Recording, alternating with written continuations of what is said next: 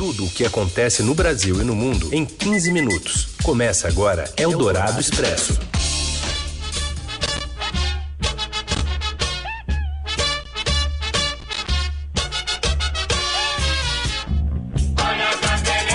E começa em clima de carnaval. Olá, seja bem-vindo, bem-vinda. Iniciamos essa edição carnavalesca do Eldorado Expresso que reúne as notícias mais importantes, bem quentinhas, no meio do seu dia. Nessa parceria do Estadão com a Rádio Eldorado, tem versão também para você que prefere na TV Estadão e a gente fala dos assuntos que importam nesta segundona e os destaques desta segunda, dia 24 de fevereiro, são esses. Itália registra ao menos cinco mortes por coronavírus. País isola cidades com surto e bolsas da Europa registram queda generalizada. Ministra Damaris Alves discursa na ONU e ressalta a prioridade do governo brasileiro em proteger o direito à vida. E ainda, governador paraibano afirma que deputados bolsonaristas querem o caos para tirar benefícios eleitorais do motim e a pausa forçada do campeonato italiano. É o Dourado Expresso. Tudo o que acontece no Brasil e no mundo em 15 minutos. A gente começa falando sobre a Europa, porque é por lá que na Itália se tornou o foco dos temores após um surto de coronavírus, especialmente no norte do país, e com isso as bolsas registraram uma queda nesta segunda-feira. A Francine de Lorenzo traz as informações. Oi, Francine. Olá, Carol, boa tarde. Os temores de propagação do novo coronavírus fora da China derrubaram os mercados europeus nesta manhã, levando a Bolsa de Milão a cair mais de 6% durante o pregão. Em Nova York, os mercados abriram agora há pouco e já estão marcando quedas ao redor de 3%. A notícia de que a Itália registrou mais de 200 casos da doença, com a mídia local relatando sete mortes, deixou analistas e investidores apreensivos quanto à capacidade das autoridades de conter o surto de coronavírus, que teve início na China e já se espalha por mais de 20 países. A doença coloca em xeque as previsões de crescimento global, que vêm sendo cada vez mais revisadas para baixo. O governo americano avalia que dentro de três ou quatro semanas será possível se ter uma melhor ideia do impacto do coronavírus sobre a economia. Na China, fábricas suspenderam suas atividades e, ao redor do mundo, empresas relatam falta de insumos para seus produtos devido à interrupção no fornecimento chinês. Desde o fim da semana passada, cresce de forma preocupante o número de casos fora da China. A Organização Mundial da Saúde chamou a atenção na última sexta-feira para os casos registrados no Irã e na Coreia do Sul e pediu à comunidade internacional que agisse mais rapidamente para conter o vírus. Agora, com os casos na Itália, a Europa inteira está em alerta. O governo italiano colocou cidades do norte do país em quarentena, suspendendo atividades comerciais e eventos culturais, na tentativa de evitar a propagação da doença. E o governo italiano já relatou ao menos 213 casos e 5 mortes. Além disso, Roma colocou várias cidades da região sob quarentena e determinou o fechamento das escolas, museus e cinemas. Também fora da China, houve um avanço alarmante do número de casos de coronavírus na Coreia do Sul e no Irã. Uma alta de novos casos de infecção pelo Covid-19 em países como Itália, Coreia e Irã aumentou o receio, então, para que haja uma pandemia da doença. O vírus infectou cerca de 77 mil pessoas e já matou 2.500 na China, onde ele se originou. Na Itália, ao menos cinco mortes foram confirmadas. No Irã, 12 e na Coreia do Sul, 7. Lembrando, a Itália relatou sua primeira morte pelo surto de coronavírus na sexta-feira e a gente já está falando de pelo menos cinco mortes. A imprensa local fala em sete. A polícia faz pontos de controle em torno de 12 cidades do norte que estão em quarentena em uma tentativa de controlar o vírus. A rede estatal RAI, primeiro-ministro italiano Giuseppe Conte, admitiu estar surpreso com as mortes. Explica que há motivo para preocupação, mas não para pânico. La preoccupazione è comprensibile, il panico no, il panico lo dobbiamo scacciare via. Sì, eh, confesso che anch'io sono rimasto sorpreso, siamo rimasti sorpresi da questa diciamo così, esplosione del numero dei casi. Li abbiamo tenuti sotto controllo sino a poco tempo fa. In Europa, anzi, abbiamo dimostrato una particolare una posizione sicuramente migliore comparativamente agli altri paesi. Se explicando como é que a, Itália se posiciona melhor que outros países né, em relação, mas admite a surpresa e a preocupação. Em conferência nesta manhã, a OMS indicou que não existe uma abordagem única para todos os países, cada um deve fazer a sua própria avaliação de risco para o próprio contexto. E segundo o Michael Ray, que é diretor executivo da Organização Mundial da Saúde, agora é hora de se preparar para uma potencial pandemia. Now is the time to prepare. So we're in a phase of preparedness for a potential pandemic. É hora de se preparar para o que pode vir, mas declarar a situação como pandemia, né, já como pandemia, ainda é muito cedo, segundo Michael. But in declaring something a pandemic, it is too early. Casos de coronavírus, no entanto, já estão adiando partidas de futebol do campeonato italiano. Rafael Ramos conta pra gente. Olá, boa tarde. O surto de coronavírus, que tem afetado, sobretudo, a região norte da Itália, teve forte impacto no esporte do país. No domingo, por exemplo, quatro partidas da primeira divisão do campeonato italiano foram adiadas. Também ficou decidido que qualquer evento esportivo na região norte do país até o dia 1 de março será disputado sem a presença de público, ou seja, com portões fechados. O coronavírus começa a ser sentido também do ponto de vista financeiro. As ações da Juventus na Bolsa de Valores de Milão foram suspensas depois que caíram 11% na abertura do mercado nesta segunda-feira. Nessa semana também será disputada em Nápoles a partida pelas oitavas de final da Liga dos Campeões entre Barcelona e Nápoles. E os jogadores do clube espanhol, assim que desembarcarem na Itália, terão que ser submetidos a exames médicos, já que essa é uma determinação do Ministério da Saúde italiano. E o colunista da Rádio Dourado, Roberto Godoy, explica como os casos da Europa podem afetar o Brasil.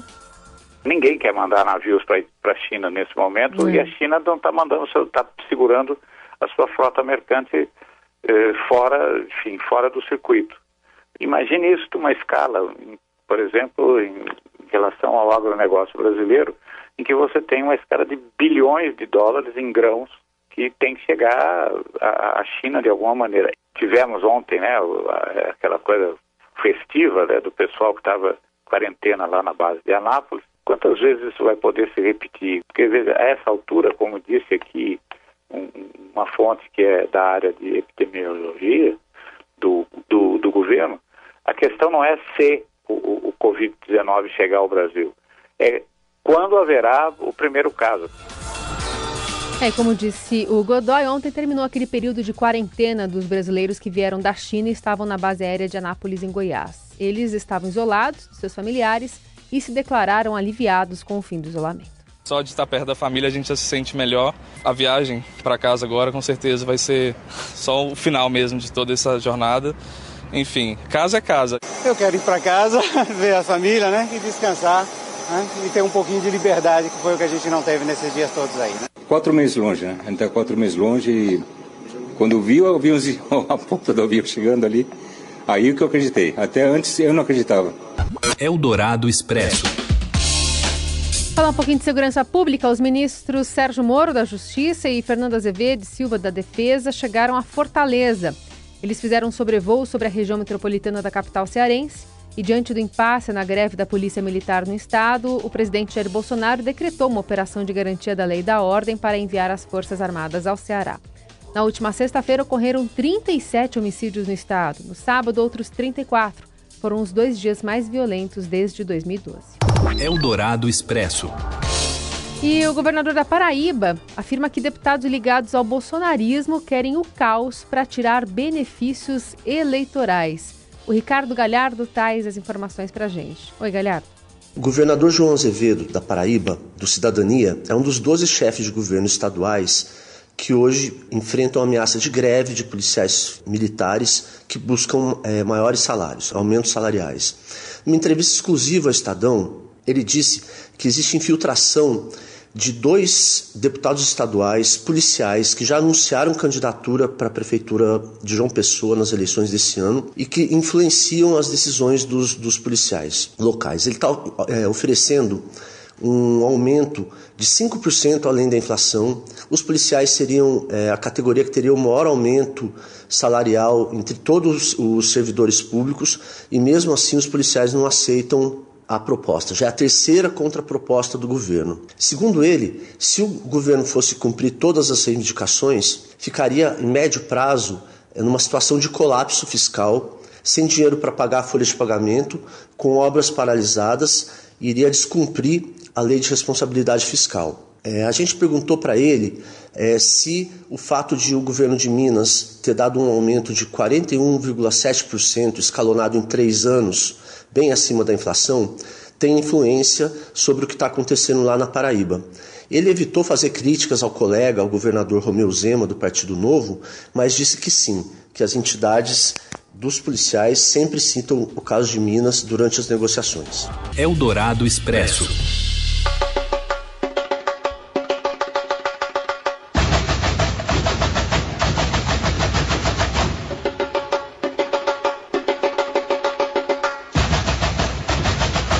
Falar um pouquinho sobre o carnaval, especialmente sobre os desfiles que a gente viu lá no Rio de Janeiro que Portela e Unidos do Viradouro foram as escolas de samba que mais empolgaram o público nessa primeira noite de desfiles. Repleta de críticas sociais, a noite também teve duas agremiações prejudicadas por problemas em carros alegóricos. Cercado de expectativa, o desfile da Mangueira, que é a atual campeã, foi morno, sem grandes surpresas e incapaz de empolgar as arquibancadas.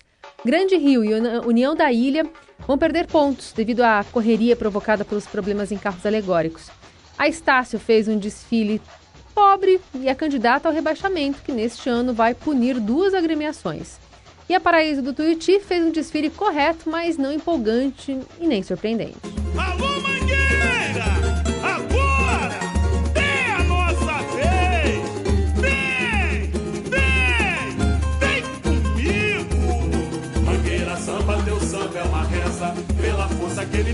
E 31 anos depois de o Jesus censurado da Beija-Flor ter ido a Sapucaí coberto com um saco preto, a Mangueira teve a oportunidade de exibir sem censura o seu Jesus. E o fez de diversas formas. Na verde rosa, Jesus foi negro, mulher e, antes de tudo, humano. Imagens de Jesus crucificado também se destacaram na narrativa. No entanto, o samba responsável por contar o enredo, A Verdade vos fará livre, apesar de ter uma letra forte e repleta de frases impactantes, não empolgou o público. A comissão de frente mostrava como, na visão do carnavalesco Leandro Vieira, Jesus seria tratado no Brasil de hoje como, como é, caso mantivesse seus ideais. Policiais revistavam de modo violento moradores da favela. Em um dado momento, erguiam um muro no qual o nome de Jesus aparecia. A Portela, que contou como era o Rio de Janeiro antes da chegada dos descobridores portugueses e fez críticas à destruição da natureza, desfilou quando já amanhecia, mas empolgou o público que ainda lotava as arquibancadas e apresentou fantasias e alegorias bem luxuosas.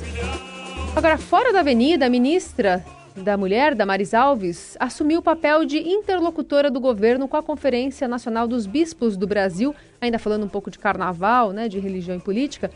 Primeira integrante da equipe bolsonarista a manter uma reunião de trabalho com a entidade da Igreja Católica, Damares tenta construir pontes e desfazer conflitos que marcam a relação do presidente com os religiosos. Pastora da Igreja Batista da Lagoinha, uma denominação protestante, a ministra da Mulher fez uma referência e uma reverência à importância da igreja num país de maioria católica, como com o crescimento dos evangélicos aliados presenciais, é, preferenciais perdão, do presidente.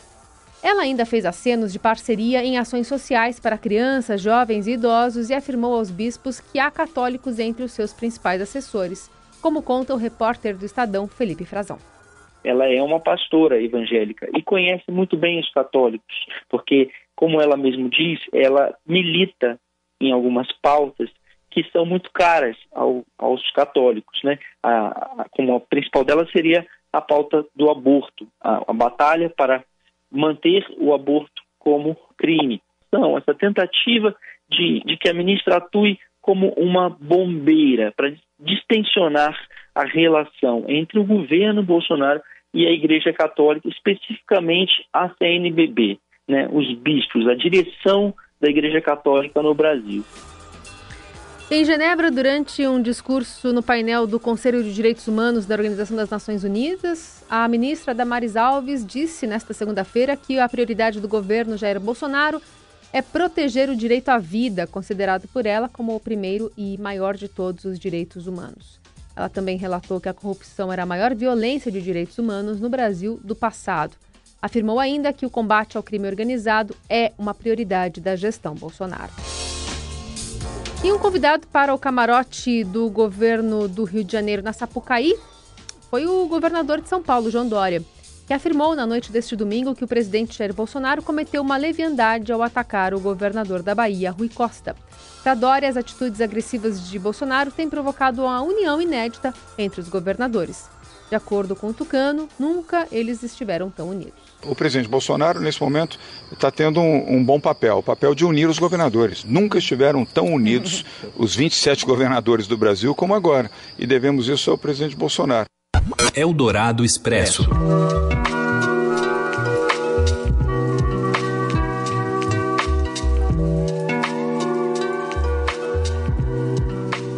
13 mil horas, o equivalente a 541 dias ou um ano e meio de muito estudo. Esse foi o tempo que durou a transmissão do vídeo Lo-Fi Hip Hop Radio Beats to Relax Study 2 no YouTube. Ou seja, uma música para você se concentrar, se manter focado durante os estudos. Foi criado por um canal, o Child Calm. O vídeo é bastante popular na rede por usuários que buscam essa trilha sonora para se concentrar. Ele foi encerrado no último fim de semana pelo site de vídeos após uma suspensão por engano do criador do conteúdo, né? Depois de 541 dias direto numa live, acabou sendo encerrado é, por um erro ali do criador de conteúdo. Era um vídeo muito simples, uma imagem em loop do desenho animado, em estilo anime, de uma menina estudando como forma de incentivar os usuários a se concentrarem. Agora ele segue no canal sem poder é, ser executado, mas o produtor do conteúdo já começou uma nova transmissão que pode ser assistida com um link que está disponível no caderno Link do Estadão. Não sei se essa trilha ajuda a concentração, estudar, enfim. Acho que sim, pelo jeito, bem popular. E é nesse clima mais zen que a gente vai encerrando esta edição do Eldorado Expresso. Amanhã tem mais, a partir da uma ou qualquer momento que você quiser, em qualquer plataforma de podcast. Uma boa segunda. Você ouviu Eldorado Expresso tudo o que acontece no Brasil e no mundo em 15 minutos.